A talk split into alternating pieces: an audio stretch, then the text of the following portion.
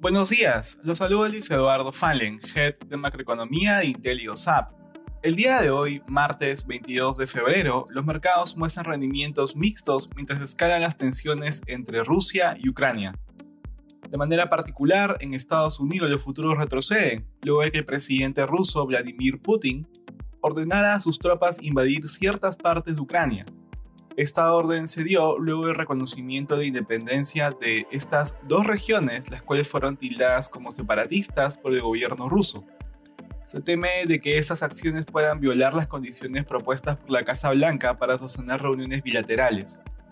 En el plano corporativo, la empresa Home Depot publicó ganancias que superaron las expectativas del mercado y señaló que espera mayores ingresos para este año. En la eurozona, las principales bolsas de bloque muestran rendimientos negativos ante la noticia de que tropas rusas tendrían órdenes de invadir las regiones de Donetsk y Luhansk. Como respuesta, los gobiernos de la OTAN están preparando una serie de sanciones económicas a Rusia. El canciller alemán Olaf Scholz adelantó que ahora ya no se le brindaría la aprobación para operar el gasoducto Nord Stream 2, el cual incrementaría la cantidad de gas suministrada a Europa por Rusia en este contexto, los precios del gas suben más del 10%. En Asia, el índice Hang Seng tuvo pérdidas ante las mayores tensiones entre Rusia y Occidente, lo que redujo el apetito por riesgo.